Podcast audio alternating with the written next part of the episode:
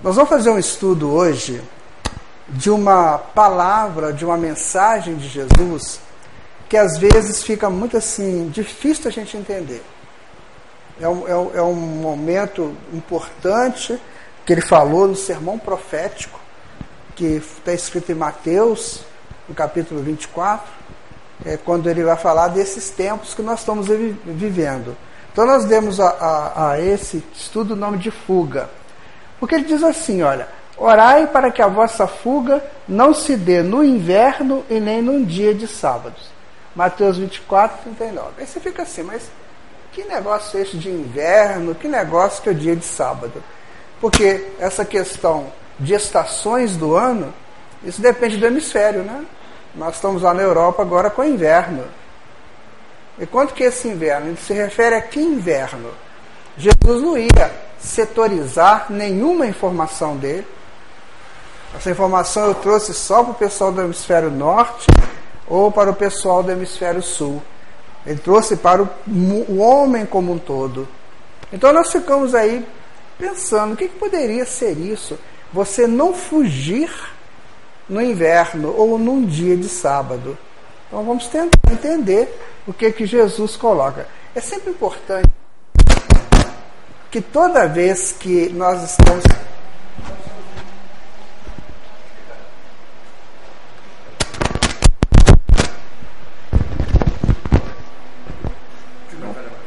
Toda vez que nós é, vamos estudar qualquer versículo do, do, Evangelho, cada um pode interpretar diferente. Né? A nossa interpretação é a nossa, mas cada compete a cada um também fazer o seu estudo. Então vamos lá. Estudando as estações do ano. É importante considerar que Jesus falou em fuga. Se ele fala que a vossa fuga é porque nós vamos fugir. Senão ele não falaria, né? A vossa fuga. Então nós vamos fugir. Vamos ver o que a gente vai fugir. Então vamos lá. Estações do ano. Nós temos aqui a primavera. Em determinado momento, começa, o começo da estação se chamou primo, vere, que é primeiro verão e mais tarde primavera, dando origem à nossa primavera. Então, era quando saía do inverno, que lá na Europa o inverno era muito forte, é muito forte, né? E aí quando vinha a estação da primavera, chamava de primeiro verão.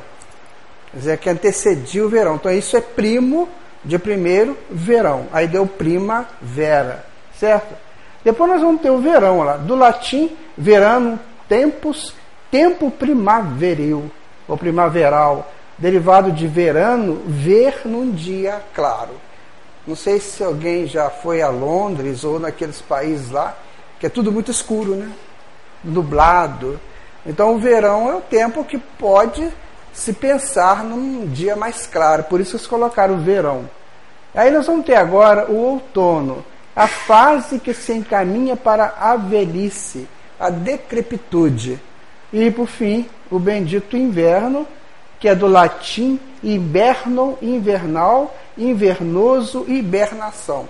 Ficar dentro de casa porque a neve vai correr e as pessoas vão sentir muito frio.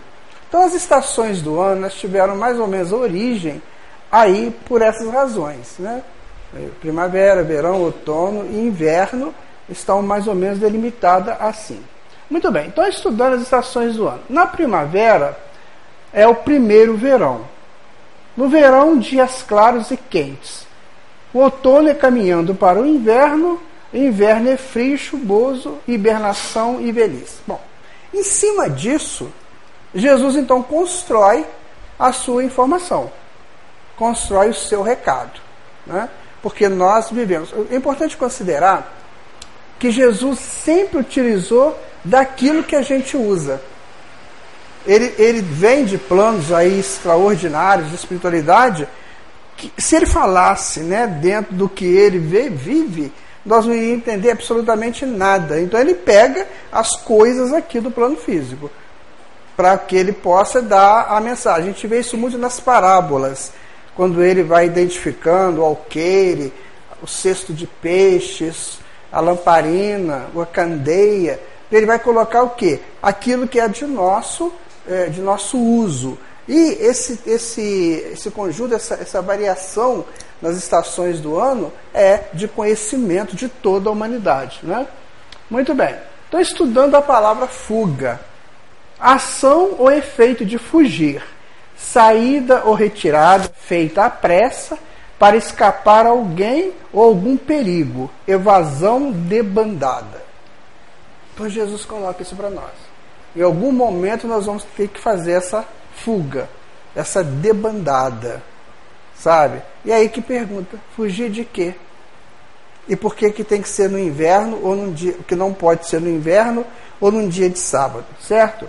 Então vamos lá. É, as, quando a gente estuda é, a Bíblia, por exemplo, quando a gente estuda as informações que vieram, que chegaram para nós através da, da história dos hebreus e, da, e do modus operandi dos hebreus, nós vamos observar que eles trabalham muito o ciclo setenário, o ciclo de sete, certo? Estão sempre falando sete. Perdoar setenta vezes, sete vezes. Deus criou o mundo em seis dias, descansou no sétimo. Então tá, é, tá, tá, é muito comum isso aqui.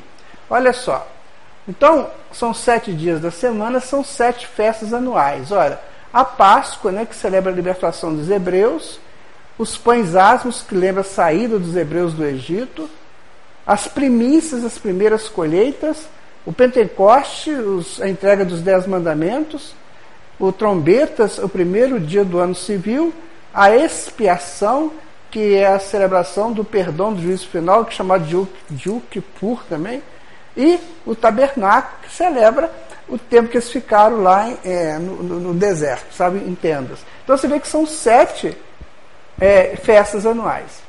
Por que, que eles faziam essas festas? Eles faziam essas festas para que o povo não se esquecesse de Deus.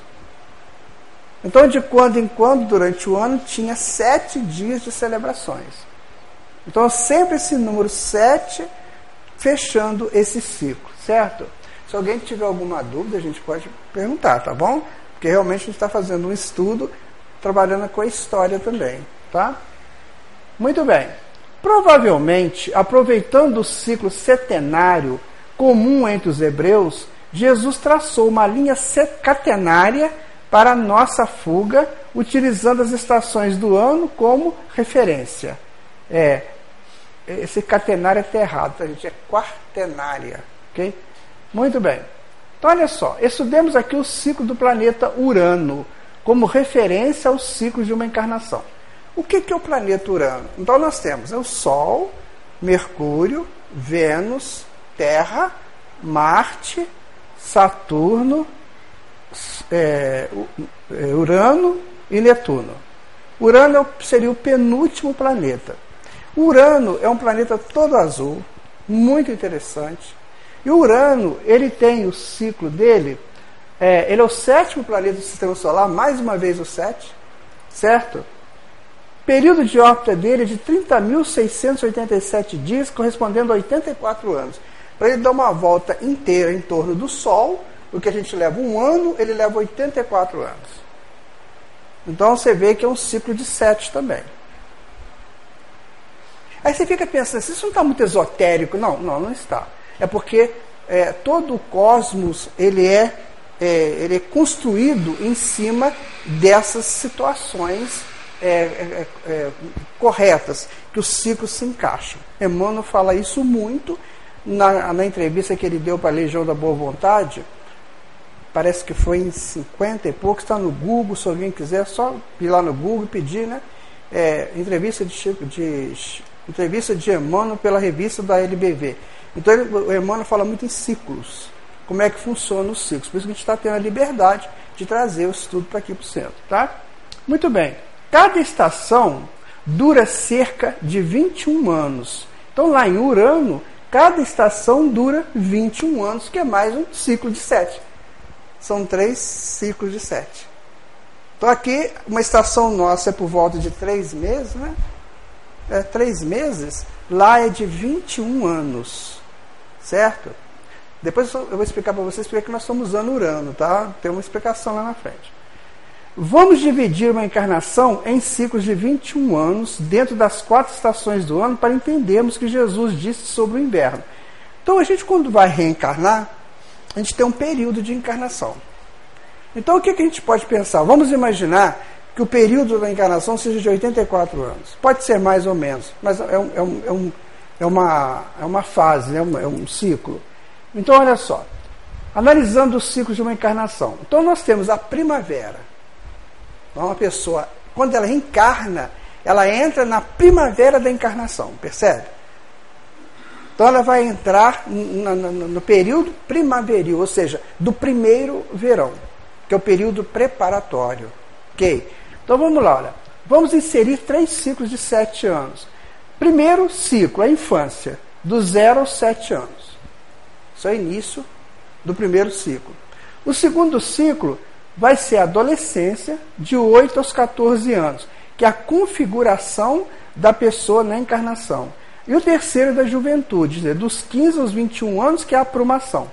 Então, o primeiro ciclo de uma encarnação, você entra na primavera, que é o ciclo da preparação, né, do início, da configuração e da aprumação.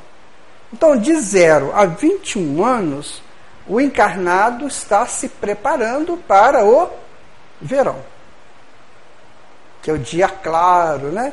que a gente vai ver agora. Né? Agora vamos lá. Então, este é o tempo da preparação.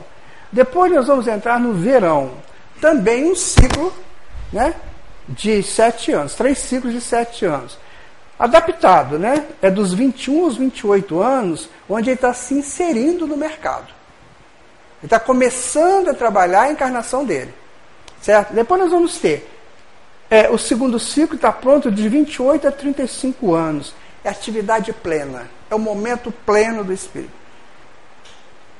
Existem estudos é, bem interessantes, porque quando a gente estuda é, a, as pesquisas, tem pessoas que não gostam, não se interessam por, saber de pesquisas que são feitas em laboratórios, principalmente nos Estados Unidos. Mas são pesquisas bem interessantes, sabe? Então, essa pesquisa, por exemplo, do, desses 28 a 35 anos, é, é como se fosse assim. Quer ver? Eu estou trabalhando numa empresa. Aí eu recebo agora um telefonema do meu chefe lá. Apresente-se em Porto Alegre amanhã. Aí eu pergunto assim, que hora que eu pego o avião? É esse ciclo. Agora, depois que eu faço 35, 36, por aí, já fica assim, dá para ir segunda-feira?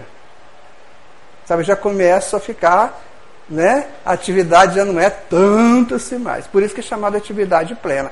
Dos 28 a 35 anos é, é o momento mais assim. É claro que tem exceções, mas dentro de uma encarnação é o momento mais completo. Né? Depois nós temos o terceiro ciclo, que é a consolidação da atividade, que é o lutador, que é do 35 a 42 anos. Quando eu vou chegando nessa idade, eu já estou consolidado na encarnação. Agora eu fiquei consolidado, eu tenho 42 anos, eu já fiz a preparação, né? já vivi, vivi três ciclos de sete anos, de, de sete anos cada um, então eu fiz o meu tempo de ação. Eu fiz isso quando? Quando estava tudo claro, o verão, quando eu tinha força, quando eu tinha essa pujança própria do verão que a gente está vivendo aí, certo? Muito bem. Aí agora nós vamos pegar é, o outono, que também são três ciclos de sete anos, certo? Então vamos lá. Vamos inserir três ciclos de sete anos. É, primeiro, realizando dos 42 aos 49 anos, é o ciclo da reflexão. É quando a pessoa começa a pensar assim: estou ficando velho. Estou ficando velho. E agora? Como é que eu estou vivendo a minha vida? O que, que eu fiz até aqui? Ainda tem tempo para fazer, certo? Ainda tem tempo para consertar. Como é que está a minha vida? Então é o ciclo da reflexão. Você está trabalhando, claro, né? E agora a aposentadoria vai ficar um pouquinho mais longo, mais tempo, né? Então você chegar lá. Então, quer dizer, você vai refletindo. Aí você vai pegar depois, de 49 aos 52, 56 anos, que você já está diminuindo a sua atividade. Olha lá. É o tempo da apuração do que você fez na encarnação. Aí você já fica com 56 anos, você já está naquela de apurar, né? Antigamente, até os tempos atuais, se aposenta por aí, nessa idade. Agora vou ficar um pouquinho mais, né? mas é um tempo de apuração. E você tem outro ciclo, que seria o parando, que é de 56 a 63 anos. Que aí é o tempo do ajuste. Então, você observa Que a encarnação é toda dividida por ciclos. O ciclo da preparação, o ciclo da atividade plena e o ciclo agora da maturidade. Aí você fala assim, maturidade sim. Maturidade em qualquer coisa, até no erro. Né? A pessoa aprendeu a errar tanto que agora ele está até maduro para errar. Agora ele passa a ser, depois a gente vai ver na frente, ele passa a ser instrutor do erro. Certo? Aí nós vamos chegar no inverno agora, né? Vamos chegar lá no inverno. O que, que é inverno? É mais ciclo de sete anos. Primeiro, aposentando, dos 63 aos 70 anos. A pessoa está na fase, é a minha fase, tá, gente? Está na fase do envelhecer, está começando a envelhecer. Está começando, certo? Aí as coisas já começam a mudar de figura. Depois vamos estudar mais detidamente cada, cada ciclo desse. Depois dos 70 aos 77 anos é o ciclo da maestria. O que, que significa isso? É o ciclo que eu passo a dar as minhas opiniões e não aceito refutações. Menino, você não entende nada, você está começando agora. Presta atenção. Né? Aqueles velhos chatos, né? Sim. Ou então a gente que chega, não, eu trouxe aqui para vocês uma informação que eu estudei essa vida inteira e de repente pode ser útil a vocês. Aí depender de cada um. Mas é o ciclo da maestria. Gente, tem cada velho chato, complicado, que não aceita que ele esteja errado. É o ciclo da maestria. Esse ciclo, se você não se preparar bem para chegar nele, você vai chegar muito rabugento. Certo? E o terceiro seria né, a velhice dos 77 aos 84, que eu preparando o retorno. Vamos de novo repetir. Não importa se você viveu 84 ou se passou de 84. Nós estamos trabalhando um ciclo de Urano, que é o ciclo de 84 anos. E cada vez mais a, a o, perspectiva, a expectativa de vida está aumentando, né? Cada ano aumenta um ano. Então, daqui a pouco nós vamos chegar lá rapidinho. Bom, este, então, este é o tempo da finalização da encarnação. Então, viram como é que funciona o negócio da encarnação? Então, a gente não chega aqui jogado, e vocês nascem e se viram, não. Você tem tudo dividido. Início, né? a atividade, depois a maturidade, depois a finalização da encarnação. Por isso é que é importante que a gente é, tome cuidado com as coisas que nós estamos fazendo desde a primavera, desde a adolescência. Por quê? Se a pessoa for uma adolescente muito complicado, quando ele chegar lá na frente, aquilo que ele fez de, de, que marcou muito, positivo ou negativamente, vai, vai repercutir lá na frente. Então, na, na, na atividade plena, por exemplo, que, como é que eu vivi a minha, a, a minha força minha força vital, minha força física, será que eu trabalhei só em nome do bem? Ou utilizei também essa punjança para fazer umas coisas aí meio violentas, né? E depois, na, na, na, minha maturidade, como é que eu usei a minha maturidade para refletir o que, que eu fiz, o que, que eu estou aprendendo? E a velhice eu estou me preparando, porque eu vou retornar, não tem jeito. A gente vai retornar. E é uma coisa que nós temos que prestar atenção. Nós vamos desencarnar. Cada um no seu momento, mas nós vamos desencarnar. Então temos que pensar. O Herculano Pires, que foi o maior intérprete de Kardec, segundo Emmanuel, ele fala assim: ele tem um livro chamado Educação para a Morte. Então ele fala que a gente se educa para tudo, menos para isso. E de repente você é surpreendido com a desencarnação. De repente. Gente, é muito fácil desencarnar. Basta o fluido vital acabar. Você pode estar em casa conversando, brincando, daí tá? você cai, desencarna. Porque o fluido vital aqui dá vida, né? Eu gosto muito da, do texto do Amit Goswami, que é o, considerado hoje o maior cientista quântico né, do mundo. O Amit é uma, uma pessoa extraordinária, é uma pessoa muito bonita, muito linda. Né? Ele é indiano, mas já mora nos Estados Unidos há muito tempo. E eu tenho a honra de participar do grupo de WhatsApp dele. Então, eu vejo muita coisa que vem dele. Então, ele não fala morte, ele fala no momento em que você não colapsa mais a matéria. Mas eu acho tão chique isso, né? O que é colapsar a matéria? É quando você tem energia para vencer o tranco da matéria, quer dizer, a, a, a, vida como um todo. Quando você tem energia para andar, para sair, para conversar, para atuar, então você está colapsando a matéria. Ou seja, a matéria vem e você mata a matéria, né? Você está mais forte que ela. No momento em que você não consegue mais colapsar a matéria, você desencarna. Então é o momento do desencarne. A gente não presta atenção para isso. Tem gente que desencarna. Eu fui uma vez no velório de um espírito e ele desencarnou de repente. Sabe? Era uma pessoa assim, nessa fase da maturidade, sei lá, 40 e pouco, 50 anos. Aí, quando eu cheguei lá, eu tenho essa facilidade né, de ouvir, de ver o que está acontecendo. Ele estava numa revolta, mas numa revolta de fazer dó, viu? Eu fui até, sentei lá no canto comecei a orar por ele, porque o negócio dele é o seguinte: vocês me arrancaram do corpo na hora que eu mais podia produzir. Era, era a revolta dele era essa. Quer dizer, naquela hora ele esqueceu tudo que tinha aprendido de Espiritismo. Tudo. Porque ninguém vai fora da hora, né? A não ser que suicídio. Né? O dele não foi o caso, ele desencarnou rápido, ele deu um problema lá e desencarnou. Então ele estava muito revoltado. Depois ele foi ficando mais tranquilo. Mas então a gente tem que tomar cuidado para isso não acontecer com a gente. O momento da desencarnação é fatal, né? Muito bem. Orai para que a vossa fuga não se dê no inverno. É o texto de Jesus, né? Então nós temos primavera, verão, outono, inverno. Na primavera é a preparação, a ação, a maturidade e a finalização. Aí já dá para pegar, né? Sei lá. O que é a fuga? A fuga que nós temos que pensar é a fuga do materialismo mecanicista. É isso que está aí.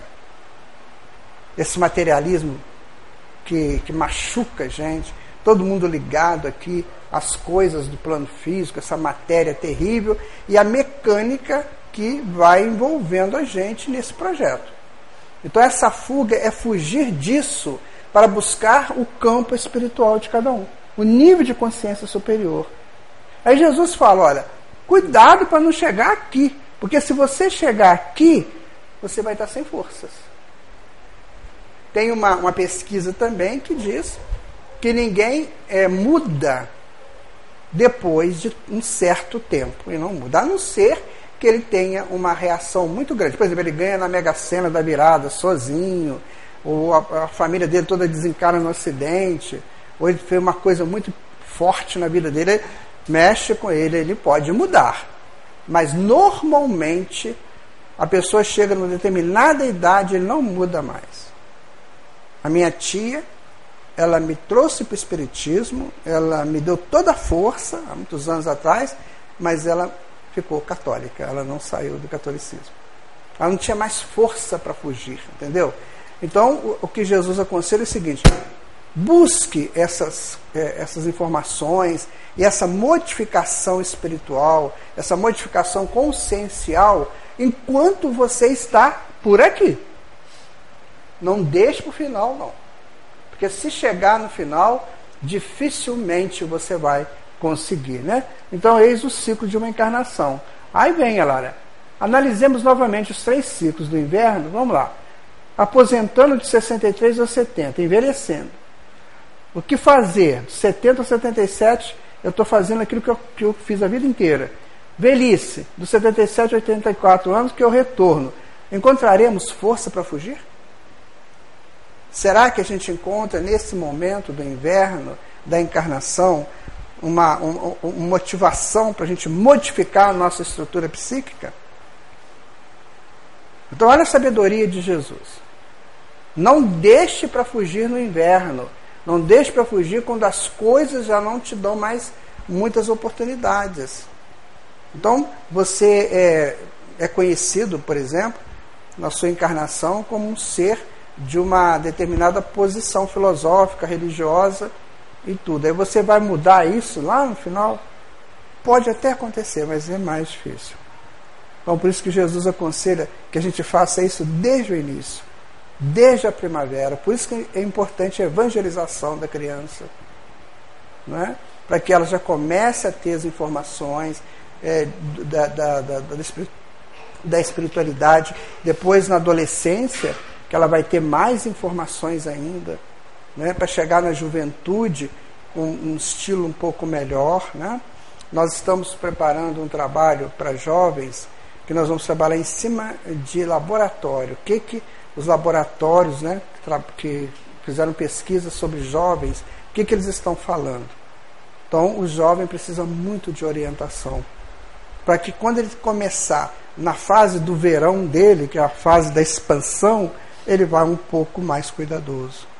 Não vai fazer aquilo que possa prejudicá-lo lá na frente. Né? Então é importante observar que a preparação, ação e maturidade é um tempo bom, um tempo ainda que a gente tem força, certo? A mudança nesses ciclos potencializa para o inverno. Então, quanto mais nós fazemos a nossa mudança aqui, ó, nós vamos nos potencializando para termos uma velhice mais tranquila. Porque se eu deixar para a velhice resolver, não vai dar certo.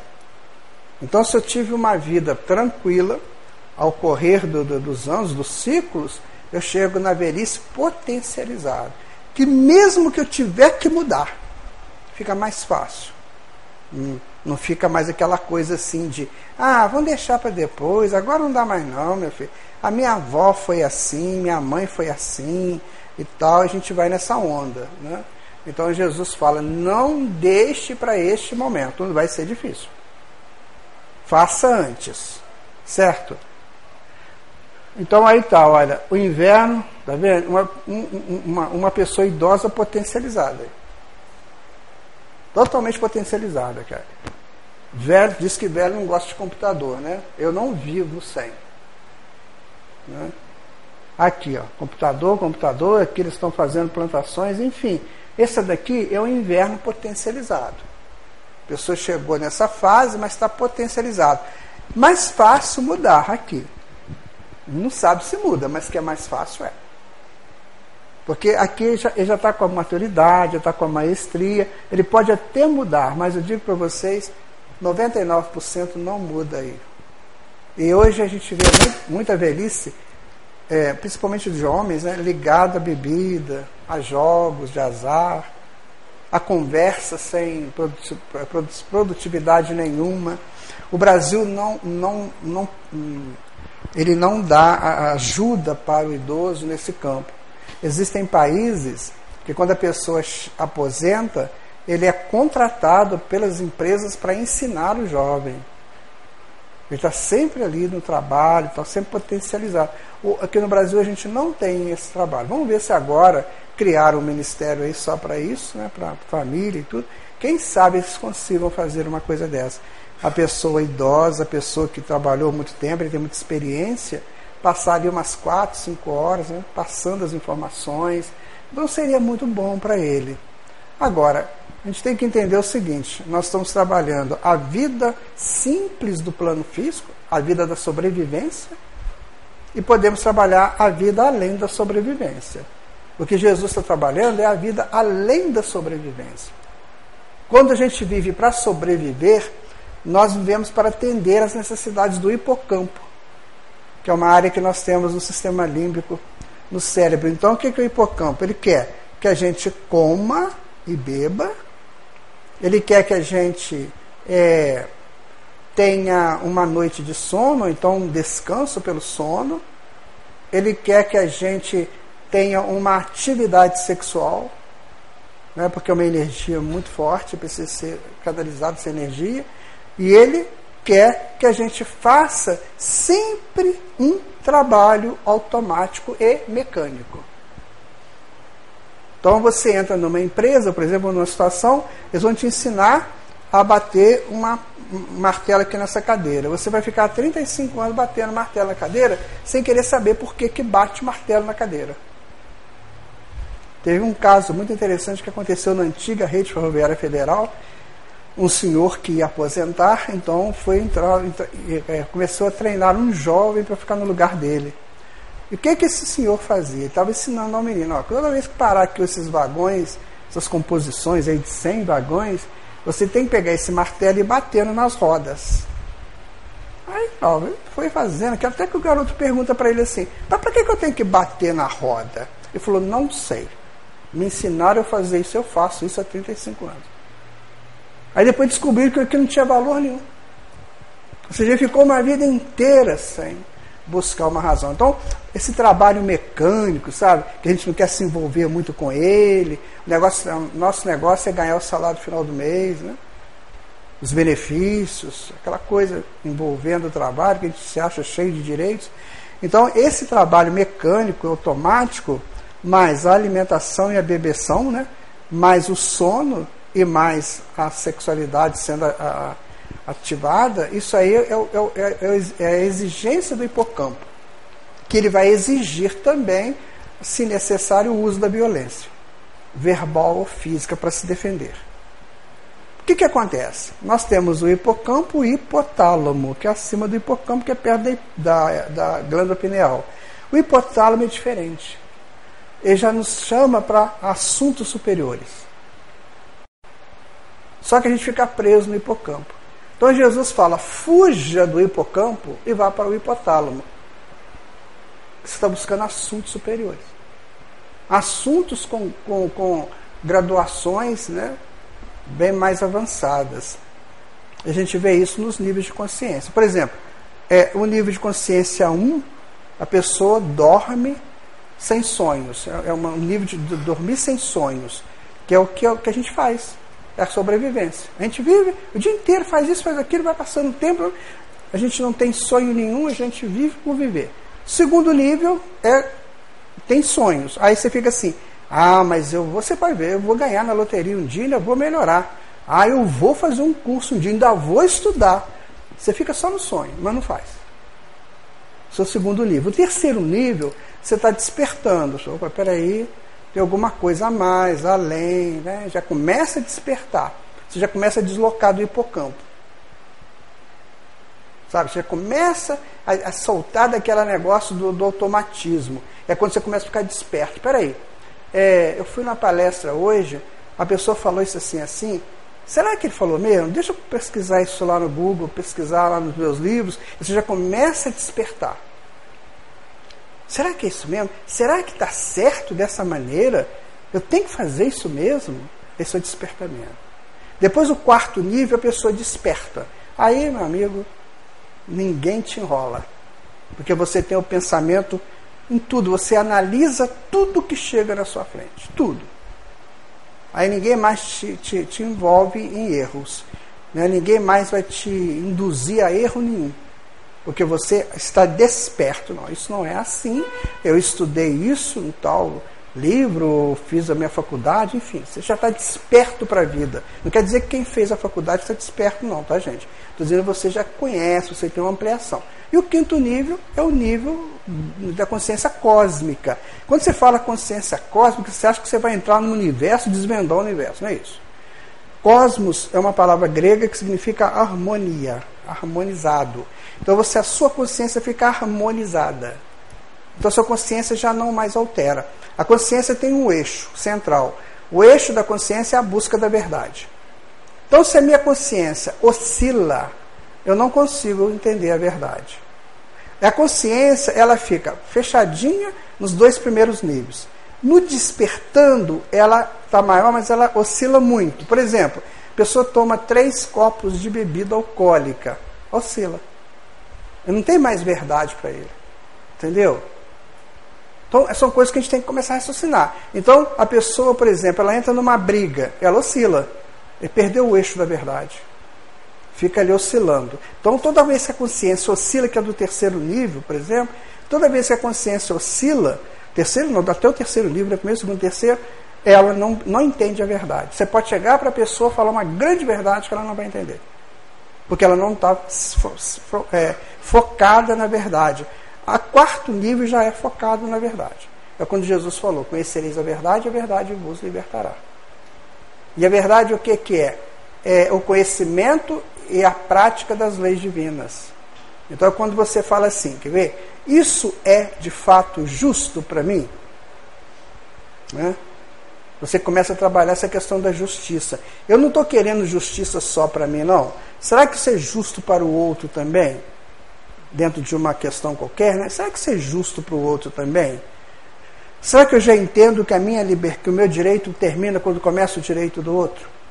Isso já é a consciência já no eixo da verdade. Quando eu começo a trabalhar o amor, Não esse amor que a gente vê por aí, mas é o amor é, inteligente, um amor harmonioso, um amor é, perfeito, que leva à perfeição, que leva ao belo, que leva ao bom. O amor é isso. É esse, é, esse é resultante da inteligência, da harmonia, da perfeição, do belo e do bom. Aí você faz o amor. Observa que o universo é todo assim. E no livro dos Espíritos você pega lá a primeira questão: Deus é inteligência suprema, ou seja, tudo parte da inteligência. Então, como é que eu vou fazer, como é que eu vou viver um amor se eu não estou inteligente para viver esse amor? Eu tenho que começar a buscar inteligência. O que, que, é, o que, que é a minha inteligência? A inteligência, segundo Joana de Ângeles, ela se baseia em dois pilares, que é a experiência e a apreensão da experiência. Então eu tenho que estar vivendo, convivendo, interagindo para eu viver as experiências para aprender. Aí eu começo, e depois que eu fico inteligente, automaticamente eu vou buscar a harmonia das coisas.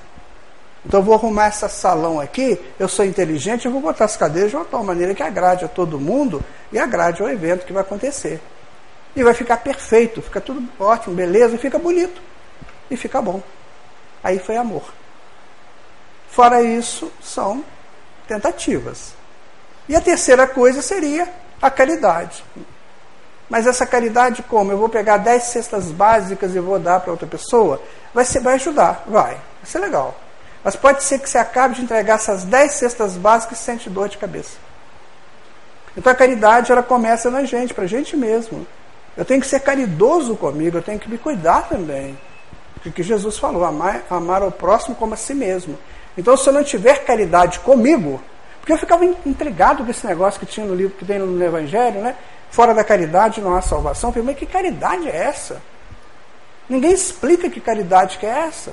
Qual que é essa caridade? É a caridade conosco. É o nosso cuidado, a busca da ética, a busca da moral, a busca do, do, dos aperfeiçoamentos. Isso é caridade conosco. E aí, a partir daí, você pode ajudar lá fora né? senão vai ficar uma coisa complicada.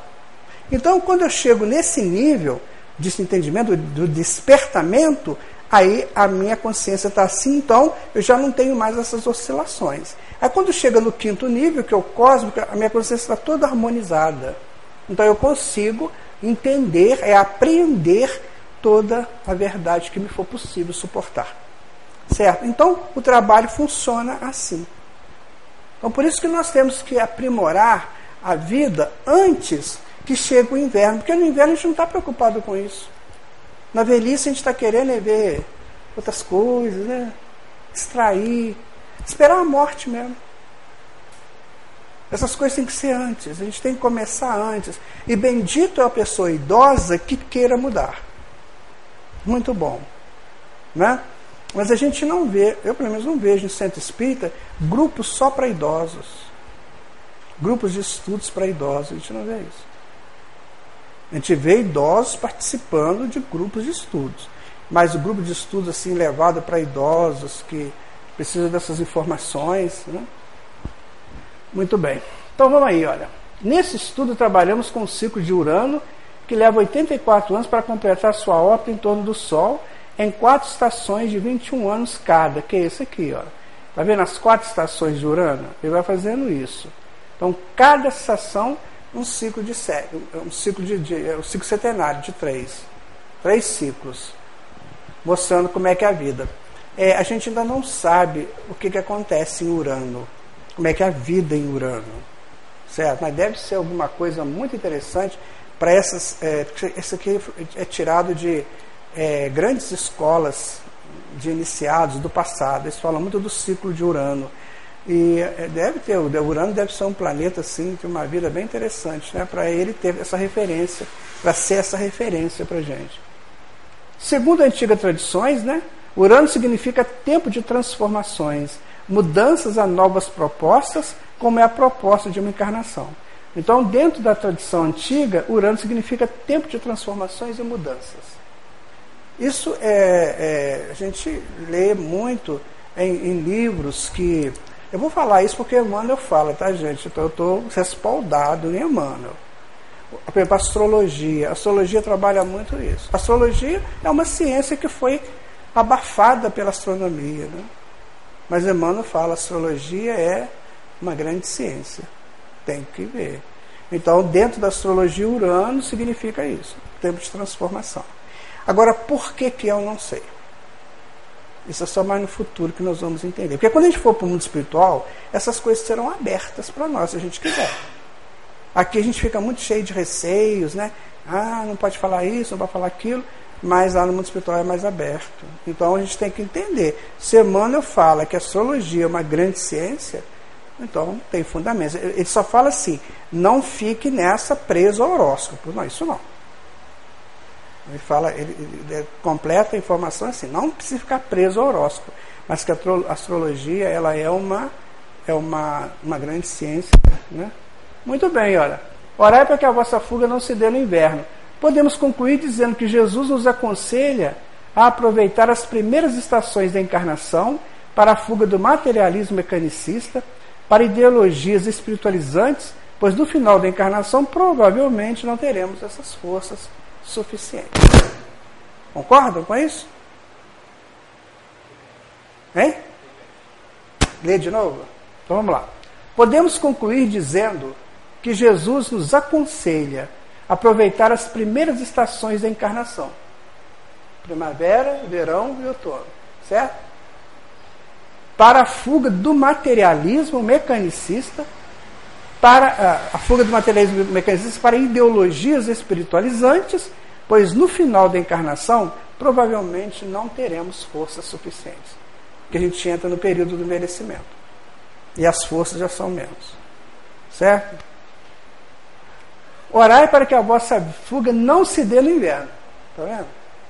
Aí você tem uma explicação. Claro que vocês podem encontrar outras, tá, gente? Eu encontrei essa, mas pode encontrar outra. E nem no dia de sábado, ainda completa. Por quê, né? No dia de sábado. Lembra-te do dia de sábado para o santificar. Êxodo 28, né?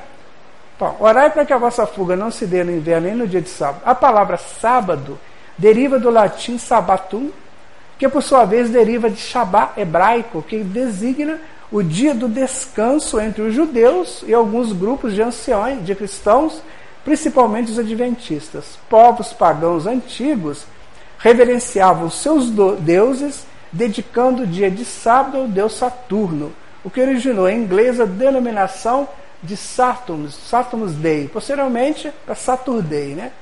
É, e no holandês, Zetarg, que significa dia de Saturno.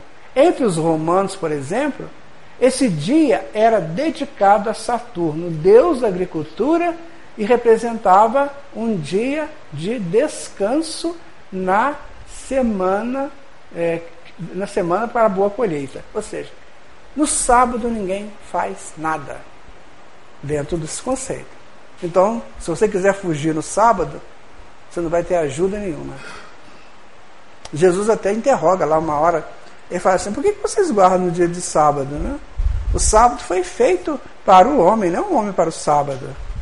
Certo? Então ele fala assim: vai ver que uma, uma vaca sua caia no brejo no sábado, você não vai lá tirá-la, não?